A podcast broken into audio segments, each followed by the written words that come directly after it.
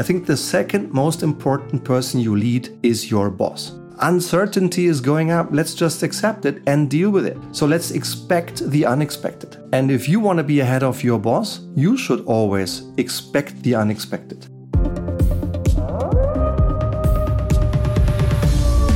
Hello and a warm welcome, dear Leitwolf, dear leader of the pack. Welcome to today's Leitwolf episode. If you're here for the first time, a warm welcome to the community. I hope you enjoy it. And if you have been here before, if you are maybe a loyal fan of the Leitwolf podcast, an equally warm welcome back. As you may know, we have a clear vision with our team and our company. Our vision is to help contribute to a well led world. A, a world where good leadership is the norm, the standard, and not the rare exception.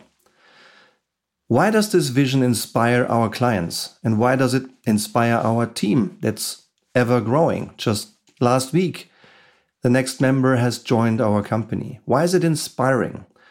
I think it's inspiring because so many people, maybe you as well, experience time and time again that sometimes work can be exhausting.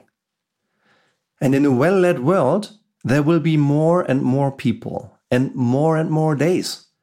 When people go home energized, when people go home with a good feeling, the good feeling of having added value, a good feeling of helping others succeed, and the good feeling of feeling appreciated for good results, good development, and a good effort. And a well led world would be a world without any wars. That's why I think so many people, more and more, companies, clients, and team members are inspired by this vision of a well led world. And if you would like to contribute to this, and if you like this Leitwolf podcast, please be so kind as to take out your smartphone right now. Take the Spotify app that most likely you have entered into this Leitwolf podcast, and please click the star ratings in your Spotify app. And if you can, leave us a one or two sentence reference so that we learn what works for you in this Leitwolf podcast and what can be improved. And should you have a question about leadership, about strategy, about change, that is unanswered so far in those 350 or more Leitwolf podcast episodes, please kindly share the question with us. Because it's well possible that your question turns into the next title of one of the future Leitwolf podcasts. Quite a number of Leitwolf episodes came straight from ideas or questions from you, from our community. And with all this, let's start into the content for today. I don't know how you define leadership for yourself. And I would even be delighted if your version of your definition of, of your view would maybe touch mine, maybe be similar to mine, but also be slightly different. I think that would be useful. Here is mine. For me, leadership means achieving sustainably excellent business results and sustainably excellent people development by helping others do the right thing. That's to me eh, my best one sentence definition of good leadership. And every encounter you have with a colleague in your company, whether it's with your boss, your peer in another department, an employee, a direct report, a customer, or a supplier, each and every one of these moments is a moment where you're either being led and creating impact, or where you're leading and creating impact. Be it leading yourself or leading others. And in my philosophy, leadership is a 360 degrees approach. You lead in every direction. The most important person you're leading, in my view, is yourself because you need to lead yourself first before you can lead anybody else. Yet, the second most important person you lead is not your team. That's what I thought when I was a young leader. I, I focused almost exclusively on leading my six direct reports in my first leadership role. I have a different view today. I think the second most important person you lead is your boss. It's the woman or the man who is your direct line manager. And this podcast episode today is inspired by work we've just we've done as a team with two clients just last week. Yeah, it's it's amazing. There is more and more customers. It's now been about 145 different firms we've been working for in the last 10 years. It's, it's about 10,000 people, 10,000 leaders like you, who we were invited and honored to work with and work for in, in leadership, strategy, and change. And last week, there were two major milestones in, in big projects that my team supported. And both happened in companies that have an historically traditional, classical, top down management approach in their history, where all the power, most of the important information, most of the decision making is allocated and concentrated at the top. Yeah? So the men and women in the board, in the general management roles, they take all decisions. And everyone in the middle or below is more or less waiting to be told, waiting to be told what to do, waiting to be informed what was decided by the leadership. Now, luckily, in both of those companies, we are invited to support a change, to help a transformation, to induce a transition into contemporary leadership. And contemporary leadership is not a top down management approach.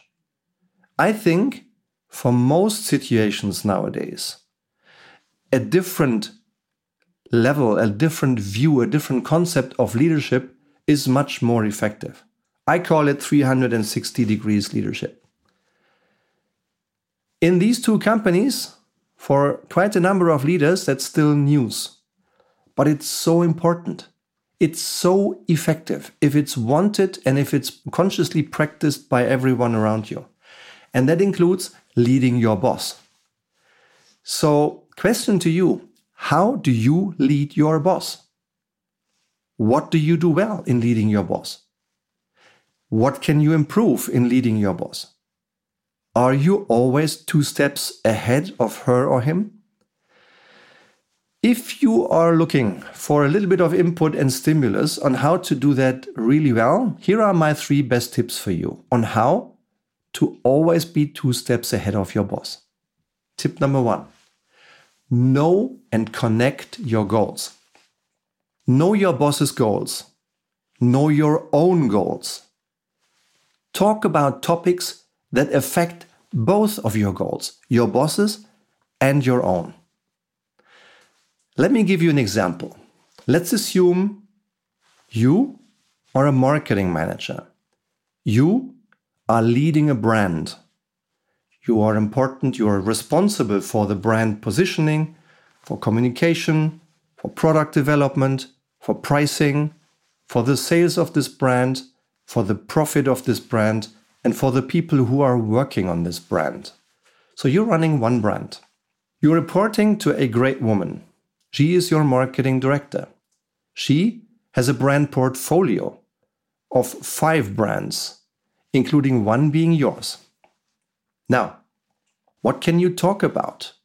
How can you use your communication, your meetings, your connections, your connect to always be two steps ahead? One way is don't just talk about your brand in an isolated way. Of course, she wants to know how your brand is doing, and you should, of course, also talk about your brand. But my recommendation is not always about only your brand in an isolated way. Occasionally emphasize the role your brand plays in your boss's overall brand portfolio. What role does your brand play? How does your brand touch the other four brands? How can your brand help your boss? to play the whole brand portfolio. Ask questions. Ask smart questions about her portfolio. How can your brand help her portfolio? So that's one example to illustrate what I mean with know and connect your goals. Tip number two be proactive. Anticipate your boss's needs. Anticipate your boss's expectations. Anticipate what's happening in the future as far as you can by being proactive.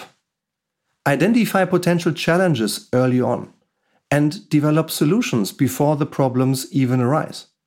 Anticipate potential opportunities that might come up inside your company, outside in the market. And again, come with a proposal how to benefit from these opportunities. All these things show your initiative, show your skills, your leadership skills, and strengthen the trust of your boss in you and in your ability to lead. So, therefore, tip number two be proactive. And tip number three always be ready to react to the unexpected. Whether you're leading a small department, a small team, a large team, a category, a country, or an entire global company, you should always be ready to react to the unexpected.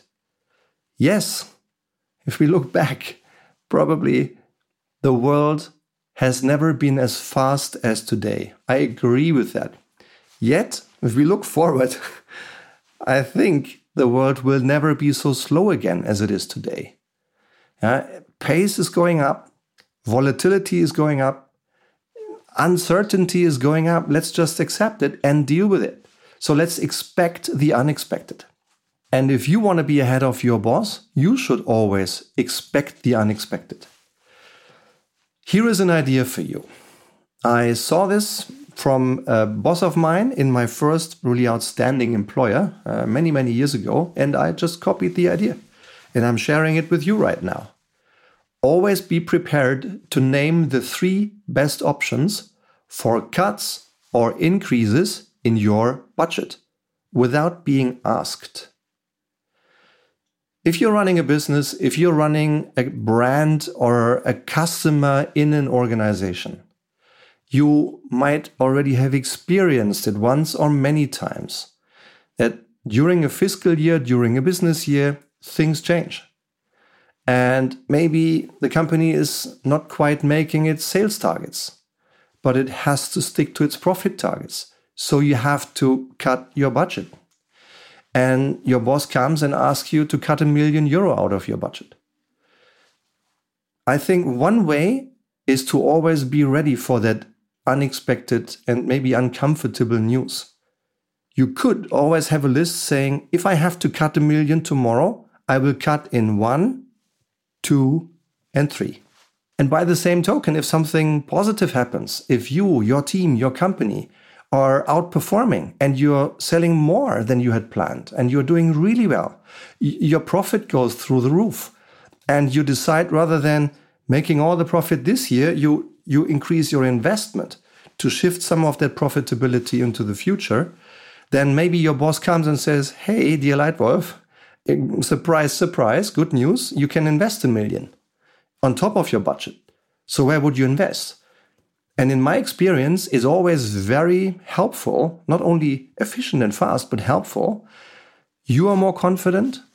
Your boss has more belief and trust in you. If you can immediately say, hey, thank you, 500,000 goes into opportunity one, 300,000 into opportunity two, and 200,000 into opportunity three. And here are my three proposals, dear boss, on the spot, without having to think, because you have done the thinking before.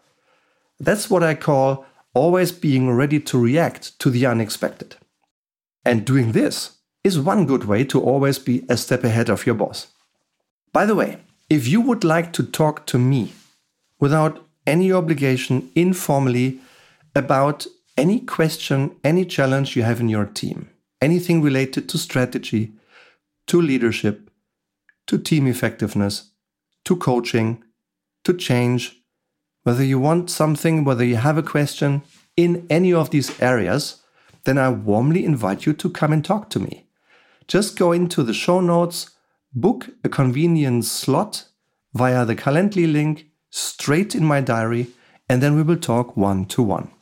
It would be my pleasure to meet you, to listen to you, and to see where our conversation can lead us. So that's it for today. These are my three best tips on how to always be two steps ahead of your boss. I hope you've enjoyed it. I thank you for your time and I look forward already now to welcome you again soon here in the Leitwolf podcast. Thank you and see you soon. Your Stefan.